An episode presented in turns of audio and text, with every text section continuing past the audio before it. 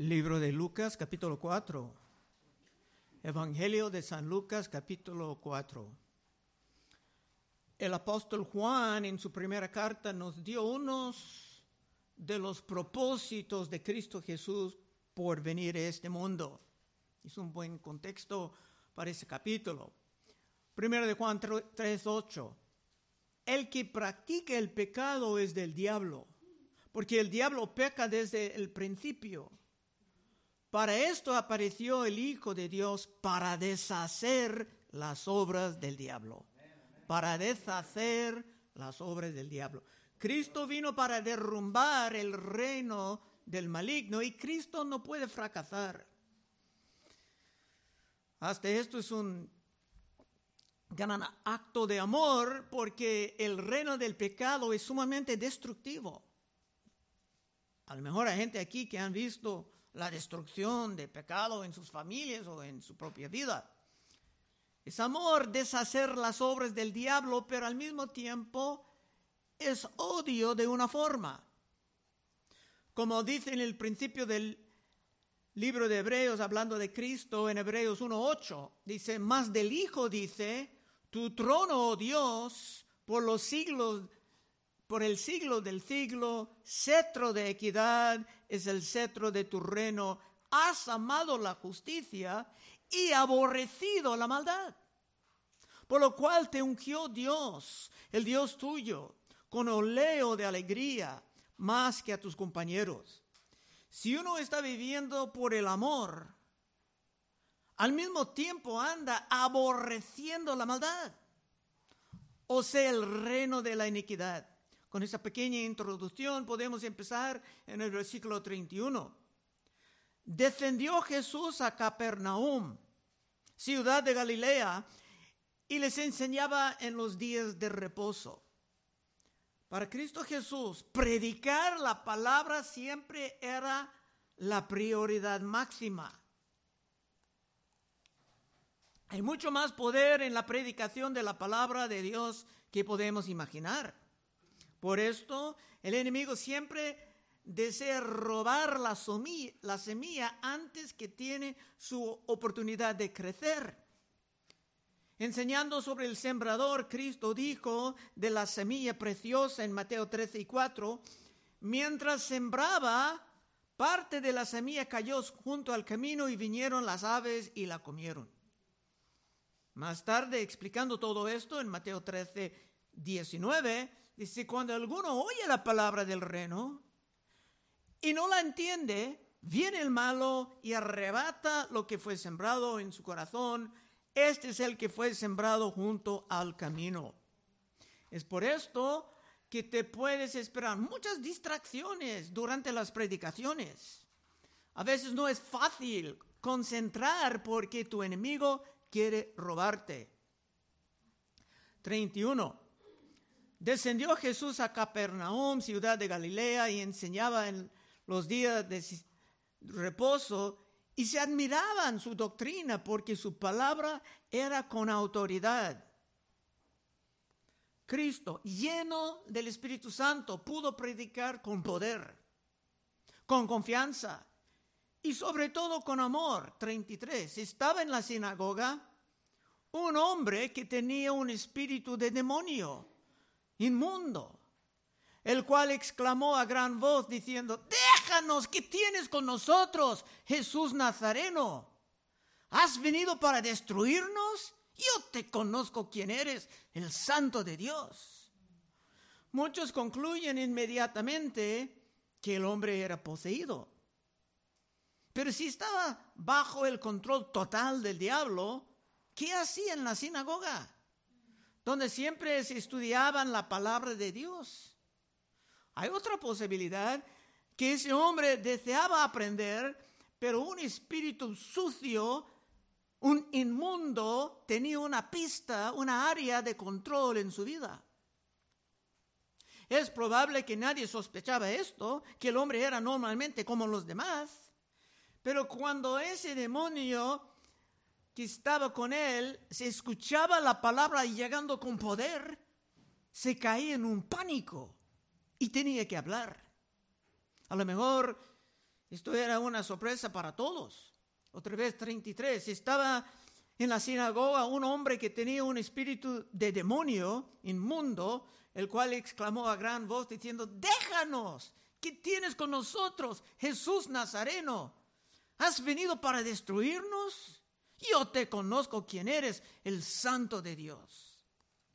El demonio tenía temor, porque los demonios siempre tienen un temor tremendo de Cristo Jesús. Pero nótalo, hermano, hermana, los demonios no tienen temor de nosotros. Pero cuando se pueden percibir la autoridad de Cristo operando en nosotros, se pueden reaccionar así con un pánico. Porque delante de Cristo ellos tienen que fracasar y perder siempre. Ellos saben que Cristo vino para acabar con su obra, para dar libertad a sus cautivos. Como hemos visto más temprano en este capítulo citando a Isaías, y Lucas ahora está mostrando otra vez las calificaciones de Cristo. Primero, en el libro dice que fue nacido de una virgen, después vino del linaje de David, de Abraham, recibió un testimonio del Padre durante su bautismo y después mostraba su primera victoria sobre el diablo en el desierto, quedándose firme delante de toda forma de tentación. Pero ahora se mostraba su poder predicando y ordenando a los demonios que se vayan. Una vez más, 33. Estaba en la sinagoga un hombre que tenía un espíritu de demonios, demonio inmundo, perdón. ¿Acaso hay un demonio limpio? No.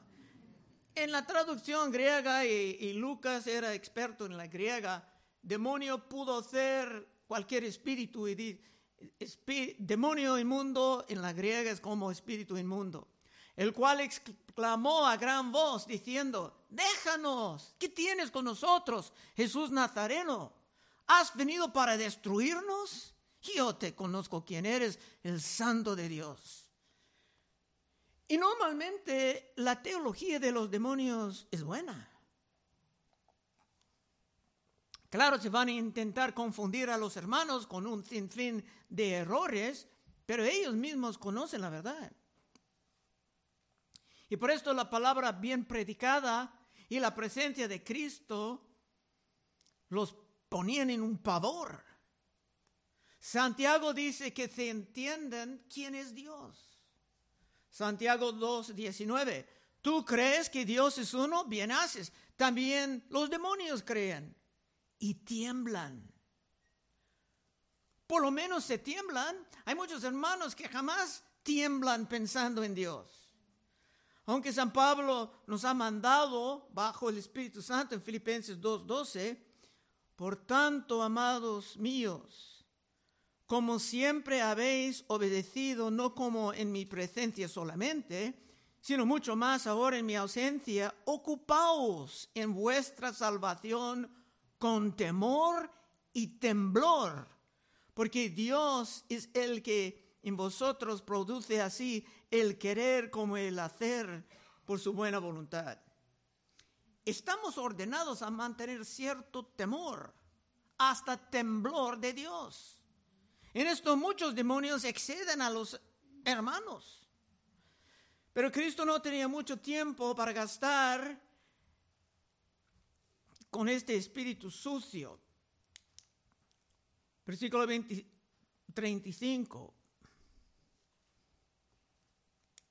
Y Jesús le reprendió diciendo, cállate y sal de él. Entonces el demonio derribándose, derrobándole en medio de ellos, salió de él y no le hizo daño alguno. El poder que Cristo tiene sobre los demonios es total. Por esto, tratando con los espíritus, jamás vengamos en contra de ellos en nuestro propio poder, ni en nuestra propia autoridad, sino en el nombre de Cristo, en su poder delegado a nosotros. Y podemos ver esa delegación en Lucas 10, 19. Lucas tiene mucho de esto. Lucas 10, 19, Cristo dijo a sus discípulos, he aquí os doy potestad de hollar serpientes y escorpiones, y sobre toda fuerza del enemigo, y nada os dañará. Pero no os regocijéis de que los espíritus se os sujetan, sino regocijaos de que vuestros nombres están escritos en los cielos. De una manera u otra debemos de estar regocijando, pero de esta cosa y no la otra.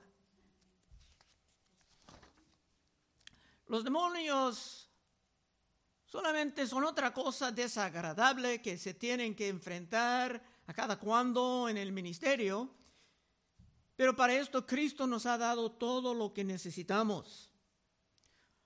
Los demonios salgan a veces con mucho ruido, mucha profanidad, si lo permite, y muchas amenazas para espantar a los hermanos, pero no debemos de vivir en temor de ellos. Y esto simplemente porque el temor es una forma de alabanza.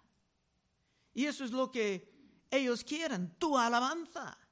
Lucas también enseña en este mismo libro, Lucas 12 y 4, mas os digo, amigos míos, no temáis a los que matan el cuerpo y después nada más puede hacer, pero os enseñaré a quién debéis temer. Temed a aquel que después de haber quitado la vida tiene poder de echar en el infierno. Si os digo a este temed. Cristo dijo que tiene que temer a Dios porque es una forma de alabanza.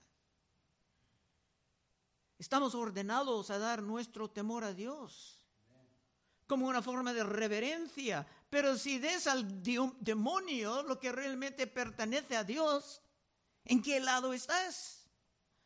Bueno, regresando al texto. 36. Y estaban todos maravillados. Y hablaban unos a otros diciendo, ¿qué palabra es esta?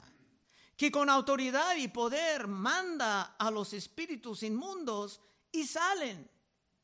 Y su fama se difundía por todos lugares de los contornos.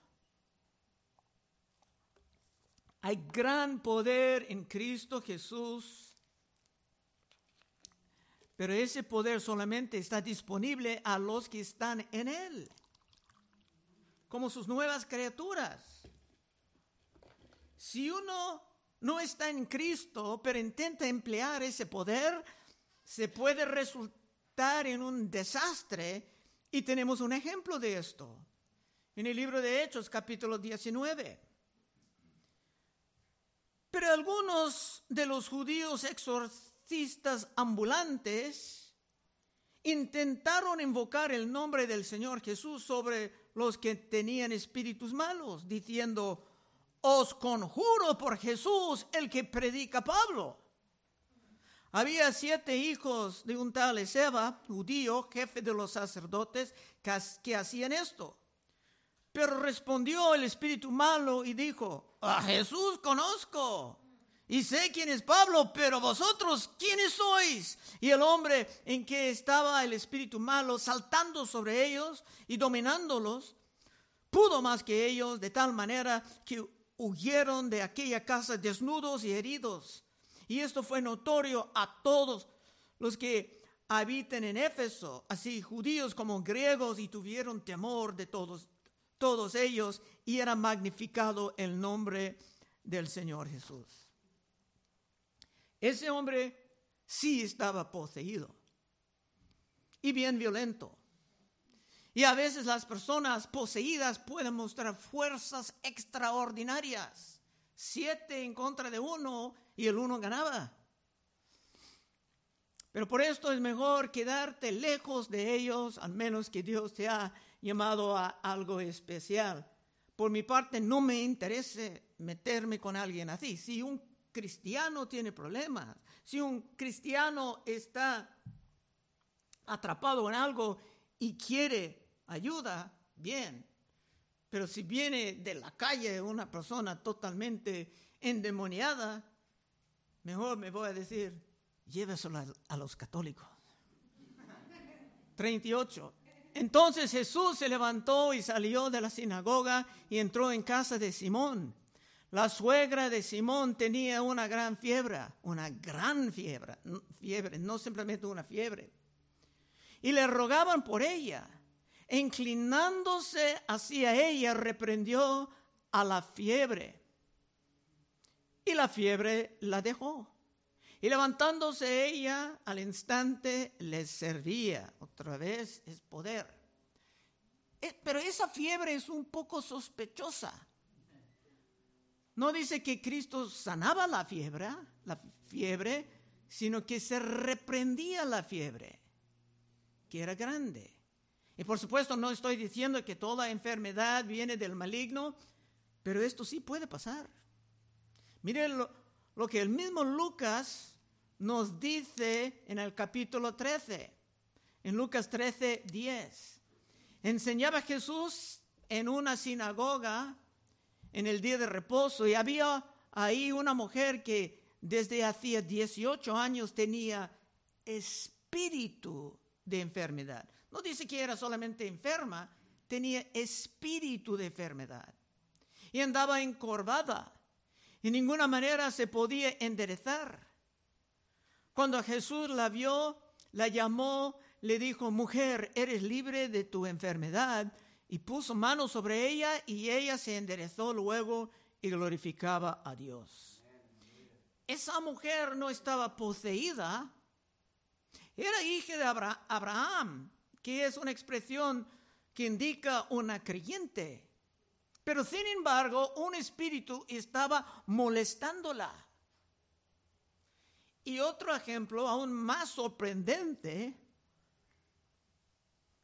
es San Pablo cuando era ya gran apóstol. Segundo de Corintios 12, 7. Y para que la grandeza de las revelaciones no me exaltase demasiadamente, me fue dado un aguijón en mi carne, un mensajero de Satanás. La palabra mensajero igualmente se puede traducir ángel, un ángel de Satanás, que me abofeté para que no me enaltezca sobremanera respecto a la cual tres veces he rogado al Señor que lo quite de mí. Me ha dicho, bástate mi gracia porque mi poder se perfecciona en la debilidad. Por tanto, de buena gana me gloriaré más bien en mis debilidades para que repose sobre mí el poder de Cristo. Un mensajero de Satanás quiere decir literalmente ángel de Satanás. Así que hasta el gran San Pablo estaba molestado por un espíritu y nadie ojalá va a decir que San Pablo era poseído. Claro que no. 38. Entonces Jesús se levantó y salió de la sinagoga y entró en la casa de Simón. La suegra de Simón tenía una gran fiebre y le rogaron por ella e inclinándose hacia ella reprendió a la fiebre y la fiebre la dejó y levantándose ella al instante le servía. La sanidad de ella era perfecta e inmediata. Cristo estaba mostrando el poder de su amor para el beneficio de todos. 40. Al ponerse el sol, todos los que tenían enfermos de diversas enfermedades los traían a él y él poniendo las manos sobre cada uno de ellos los sanaba.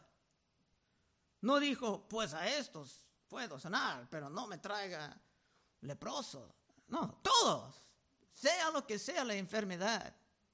Cristo estaba lleno de amor por los pobres, por los abandonados, por los que solamente conocieron la miseria. Y Cristo es el mismo hoy, ayer y siempre.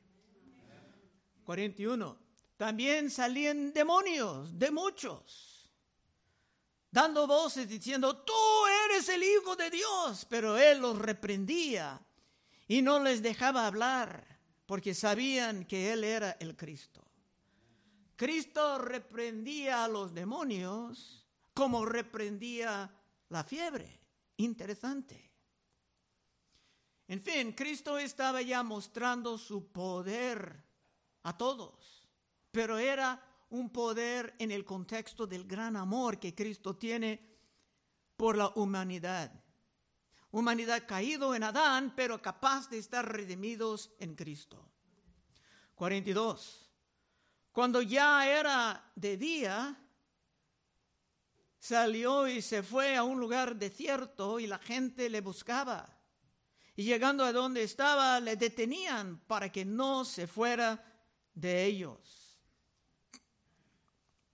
Cristo como hombre necesitaba un poco de descanso. Y los de Capernaum no querían dejarlo irse. 43. Pero él les dijo, es necesario que también a otras ciudades anuncie el Evangelio del reino de Dios, porque para esto he sido enviado. Fue enviado para predicar y para deshacer las obras del diablo. Era sumamente importante anunciar, proclamar la palabra, porque en la palabra de Dios hay gran poder que puede transformar las vidas de muchos. Último versículo del capítulo, versículo 44, y predicaba en las sinagogas de Galilea. El ministerio de Cristo ya estaba en rumbo. Hemos pasado por muchas semanas en preparación sobre quién era Cristo, pero ahora estaba en rumbo a su gloria y su gran triunfo sobre el maligno en la cruz. La cruz no era una derrota, era una victoria, como dice en Colosenses 2.15. Y despojando a los principados y potestades. Si no tiene familiaridad con esa expresión de principados y potestades, la Biblia habla así cuando habla de niveles, de jerarquías de espíritus malignos y despojando a los principados y a las potestades, los exhibió públicamente, triunfando sobre ellos en la cruz. Cristo no vino para fracasar, sino para triunfar. Y esto gloriosamente. Hasta aquí el capítulo y solamente tengo dos puntos de aplicación.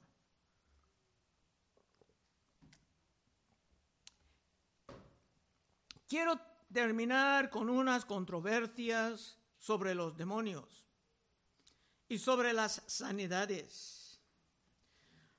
Antes que nada, hay muchos que enseñan y han enseñado en este país ya por muchas décadas que un demonio no puede hacer nada a un cristiano. Y yo, claro, no estoy diciendo que un cristiano puede estar poseído, pero un cristiano sí puede dar lugar a un demonio y rendir cierto control al enemigo en su vida. Por su falta de perdón, por jugar con los vicios, la pornografía o hasta meterse en la brujería, en la hechicería por ignorancia, hasta en la astrología y peligro. El hermano o la hermana puede dar lugar al diablo y esto está bien establecido en las escrituras, en Efesios 4, 26. Está hablando de la falta de perdón. Dice, airaos, que quiere decir que te puedes enojarte, enojarse en sí no es pecado. Cristo mismo estaba enojado a veces. Airaos, pero no pequéis. No ponga el sol sobre vuestro enojo. Está diciendo, hay que reconciliarse rápidamente. Ni des lugar al diablo. Ni des lugar al diablo.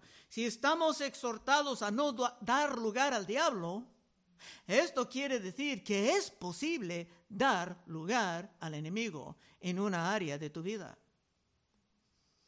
Y haciendo esto, te puedes dar algo de control de tu vida a un demonio por un tiempo.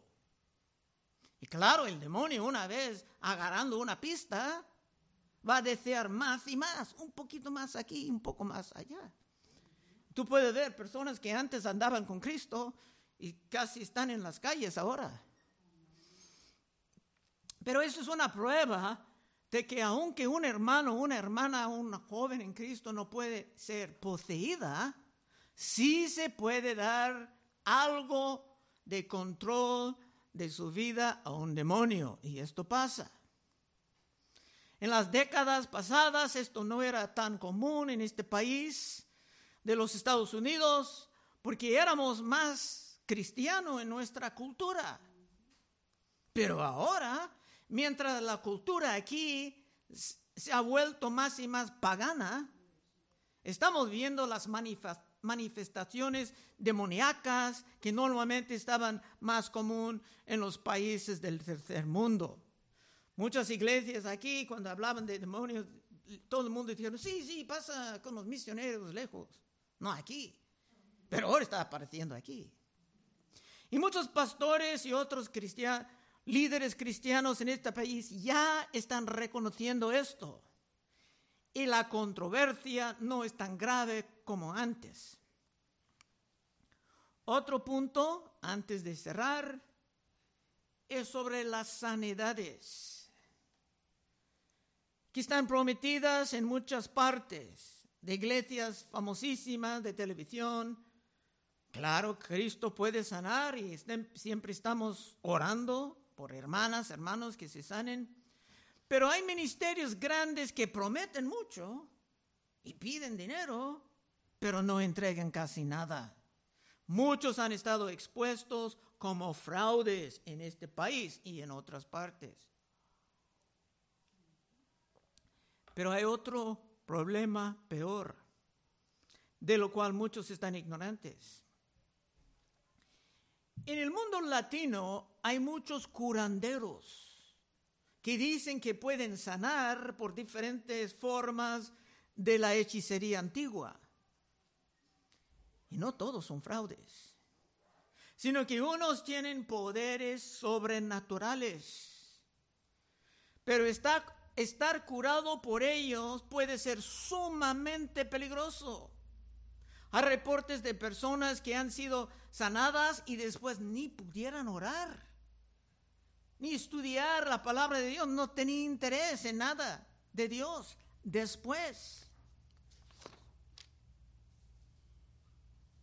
Aplicación. La conclusión es que para tu propio bien hay que mantenerte lejos de toda esa basura. Y digo basura porque detrás de todo esto son espíritus sucios o inmundos que solamente quieren atraparte. El costo de tales sanidades es demasiadamente alta y ofensivo a su Dios. Pueden orar a su Dios, emplear los médicos, pero cuando se va a la oscuridad, puede ser un desastre. Unos versos ya para cerrar. Ya cité Oseas 4:6, Cristo dijo, mi pueblo, no, pues el profeta dijo, mi pueblo fue destruido porque le faltó conocimiento. Pero ya lo sabes, y no tienes pretexto alguno de ir a estas cosas. Levítico 19:31 no os volváis a los encantadores, ni a los adivinos, los que lean cartas o palmas. No los consultéis, contaminándoos con ellos. Yo, Jehová, vuestro Dios. Todo esto es repugnante a tu Dios. Y lo ha expresado en su palabra. Levítico 26. Y la persona que atendiere a encantadores o adivinos para prostituirse tras ellos, yo pondré mi rostro contra tal persona y la cortaré de entre su pueblo. Meterte en estas cosas es la manera de poner tu Dios en tu contra. Levítico 20 y 27. Y el hombre o la mujer que evocare espíritus de muertos, esto se llama necromancia, deseando hablar con el tío fallecido. Y el hombre o la mujer que evocare espíritus de muertos o se entregare a la adivinación ha de morir. Serán apedreados, su sangre será sobre ellos. En el pueblo antiguo de Dios esto no era solamente un pecado, sino que era un crimen. El rey Saúl murió por esto. Apocalipsis 21:8. Uno en el Nuevo Testamento y después podemos cerrar. Pero los cobardes e incrédulos, los abominables y homicidas, los fornicarios y hechiceros, y hechiceros, los idólatras y todos los mentirosos tendrán su parte en el lago que arde con fuego y azufre, que es la muerte segunda. Vivir en esto, sirviendo a los espíritus sucios, es una manera de conseguirte una eternidad en el infierno y es así de grave. Es mi obligación decirte. Y si tú has metido en estas cosas y quieres estar libre de su impacto y el impacto sobre tu familia, tus hijos, tus nietos, te puedes pasar al frente en unos momentos y oraremos contigo. Vamos a orar. Oh Padre, te damos gracias que ese libro de Lucas está llena de asuntos prácticos, Señor. Ayúdanos a entender estos aspectos de tu santidad y cómo tú sientes sobre estas cosas sucias. Y creo que no es malo decir esta basura. Ayúdanos, Señor, a mantenernos libres de todo esto. Pedimos en el nombre de Cristo. Amén.